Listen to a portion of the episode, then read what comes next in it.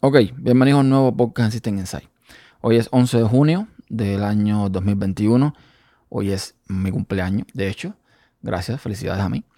Y vengo a hablarles sobre mi problema con comprar un dispositivo de Apple al día de hoy. Terminó la WWDC, un evento donde algunos esperábamos, gracias a estos leakers que hay ahora, algún que otro hardware nuevo. No salió nada de hardware. Eh, fue por esa parte un poco, eh, bueno, decepcionante.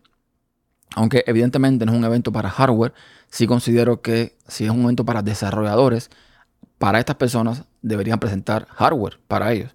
Más teniendo en cuenta que ahora mismo lo que Apple tiene con M1, eh, aunque la potencia es más que suficiente para un desarrollador, creo yo, me parece a mí, es cierto que las opciones que tienen es muy limitada. O sea, tienen ahora mismo un Mini, un MacBook Air y un MacBook Pro de 13 pulgadas. Quizás un desarrollador está buscando un MacBook Pro de 16, por ejemplo. O quizás un M1X o un M2, algo por el estilo. El punto es que Apple no presentó nada y esto pues me lleva a dar un paso atrás porque yo estaba replanteándome hace rato si compraba o no compraba un, un M1 de los actuales por muchos motivos. Eh, no tanto por la potencia, la potencia creo que para lo que yo hago me va sobrado con cualquiera de esos, sino más bien por un tema de puertos y un tema incluso de hardware. ¿A qué me refiero? Se supo que el M1 tenía una especie de bug, un problema a nivel de hardware, a nivel físico, que no se podía parchear, que se comentó, o alguien me comentó, no sé si será cierto o no, que con los iMac, como mm, eran más nuevos, ya esto venía corregido. No tengo idea. El punto es el siguiente, no creo que sea más fuerte como tal, pero mi problema con los M1 no es la potencia, sino los puertos. Los puertos que para mí es algo indispensable. ¿Por qué? Porque tengo que conectar muchos dispositivos. No tantos eh, como, como a lo mejor uno piensa, pero bastante. O sea, voy a, voy a explicarlo más adelante. Al no presentar nada Apple en este evento, pues evidentemente tengo que replantearme si elimino mi efectos Born ese efecto que hace que no compres nada esperando a que salga algo mejor, o de una vez me decida comprar lo que ya hay. Porque ahora mismo no tengo ordenador. Yo vendí mi PC y estoy trabajando ahora con el MacBook Pro de 2009 o con la HP Pavilion G13 creo que es, o 14, no sé, que son ordenadores bastante viejos, que se arrastran bastante y no me siento cómodo. Tengo mis dos monitores ahí prácticamente sin utilizar. Tengo uno conectado a MacBook Pro, pero les digo, se arrastra. Este MacBook Pro se arrastra aún, aunque tenga un SSD, se arrastra. Me es muy incómodo trabajar así. Y no tengo opciones. O sea, no tengo opciones ahora mismo y quiero comprarme un, dispositivo de Apple. Quiero irme para el ecosistema ya definitivamente. Y la opción más mm, interesante que veo ahora mismo es un Mac Mini. ¿Por qué no un iMac de los nuevos con coloretes?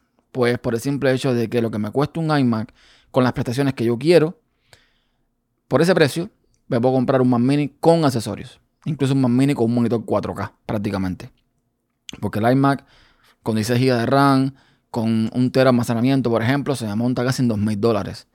Y no es la idea. No es la idea porque capaz que Apple mañana saque un dispositivo mejor en prestaciones por el mismo precio y entonces tengo que darme yo un sobazo. Y la idea es comprar un dispositivo que me dure al menos un par de años.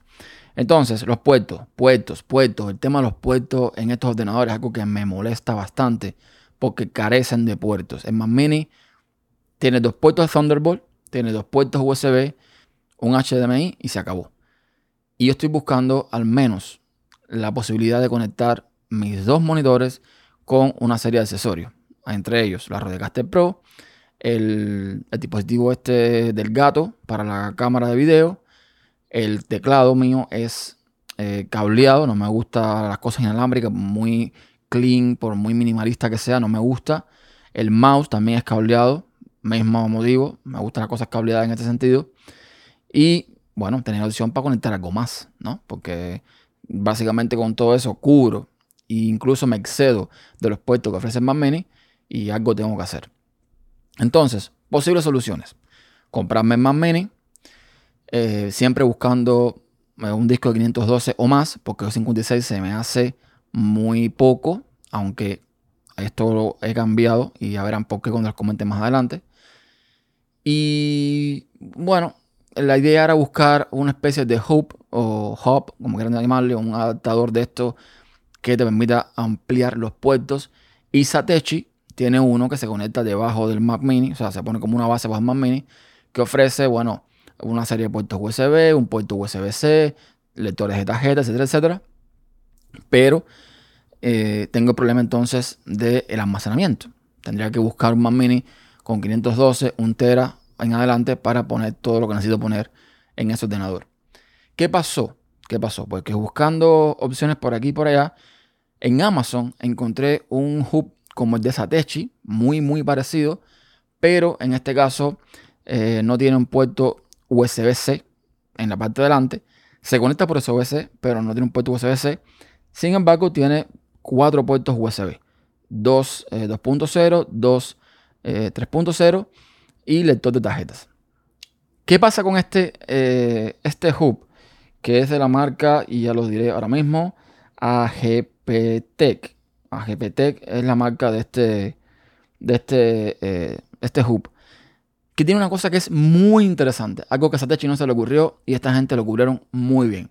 Y es que por debajo del hub, por la base de abajo, tiene para eh, conectar un disco SSD o HDD. Es decir, tiene una bahía para conectar un disco y prácticamente se convierte, además de un hub, en un lector de disco externo.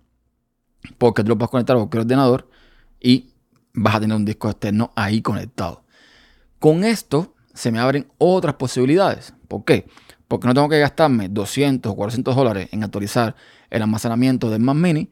Podría comprar el base con 256, con 16 GB de RAM y comprar por el precio que me costaría todo ese almacenamiento extra un buen disco SSD, un disco estado sólido de 1 tera, 2 tera, 3 tera, por ir para arriba, porque al final eh, no están tan caros. O bueno, no he revisado, pero no estaban tan caros últimamente.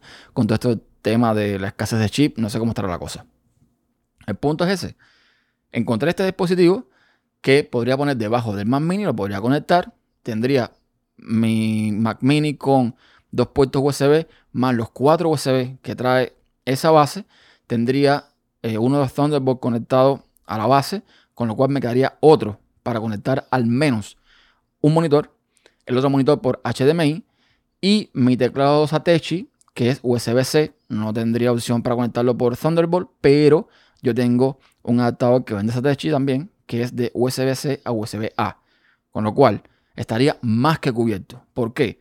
Porque pondría por detrás del Mac Mini, por ejemplo, el teclado y el mouse, son dos puertos, o el teclado y la Rodecaster, o la Rodecaster y el dispositivo este del gato, que son los dos puertos atrás, y por delante podría poner el teclado normal, el mouse eh, USB normal, y me quedarían dos puertos USB para conectar cualquier otro tipo de dispositivo. Estaría más que servido, creo yo, con esta solución. Además, al no irme por más almacenamiento, el costo del Mac Mini sería mucho menor. Es decir, un Mac Mini con 256 eh, y 16 GB de RAM me saldría en unos 800 y tantos dólares. Que cuando tú comparas es mucho menos dinero que lo que me costaría un iMac. Tendría que invertir entonces dinero extra en un cable mm, de que vaya de Thunderbolt a HDMI o de Thunderbolt, de Thunderbolt disculpen, a eh, DisplayPort, que mi monitor tiene las dos conexiones. Y básicamente ya, porque tengo cables HDMI para conectar a otro monitor. Y ya está. Tendría, tendría que invertir en el cable y en este hub lector, barra lector eh, de disco externo para completar el kit completo del Mac Mini con M1. Sería la solución ideal. Lo estoy valorando. Eh, espero que cuando me decida hacerlo eh, nada de lo que está ahora mismo en oferta cambie, porque ahora mismo está rebajado tanto el hub como el Mac Mini, etcétera, etcétera. Y no sé, tengo esa dudilla como que, ¿qué hago? Me espero. No puedo estar esperando hasta septiembre para tener un ordenador, porque con este MacBook Pro prácticamente no puedo hacer nada y me hace falta un ordenador, como quiera que sea. Y creo que esa sería la solución. Con el M1, repito, mm, tendría suficiente para tirar por años, ¿ok? Por varios años, porque tiene la potencia necesaria para mí. De hecho, el MacBook Air que tiene mi mujer, que tiene el M1 también, Ya te digo, funciona fenomenal, incluso con 8 GB de RAM. Y ya creo yo que para mí un Mac Mini con 16 sería más que suficiente, pero más que suficiente. Así que ahí no estaría mi duda. Mi duda está en invertir ese dinero ahora. Pero bueno, es algo que a lo mejor un poco más para adelante o me caliento la cabeza y lo hago y listo, ya está. Y que salga eso por donde salga. Me parece muy interesante esto de poder ampliarlo con esta base de AGPT, Eh, también la de Satechi es una opción, pero eh, cuestan casi lo mismo. Y esta tiene la, la, opción de poner el, el disco estado sólido, que sería un ahorro considerable y sería algo, una gran cosa, porque te permite ampliar el almacenamiento, aun cuando evidentemente, ok, el disco no va a estar dentro del Mac Mini, quizás no sea tan rápido comparándolo con el disco que viene soldado dentro del Mac Mini. Pero bueno, para los datos, que es para el final lo que yo quiero, no para, para el sistema, está bien. Porque lo que más hace falta a mí que vaya rápido es el sistema. Y el sistema va a estar en el disco interno del Mac Mini sin ningún problema. Para los datos no hace falta tanta velocidad. Eh, por lo menos en mi caso, no me hace falta tanta velocidad. Con esto estaría más que cubierto.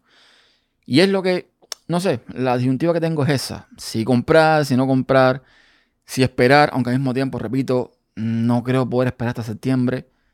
No sé, no sé qué piensan al respecto. Eh, voy a dejar los enlaces en la descripción con estos dispositivos, con los que he comentado, con este hub barra disco externo, para que, lo, lo, vean, lo valoren. Y bueno, cualquier recomendación o sugerencia es más que bienvenida. Así que nada, hasta un próximo episodio.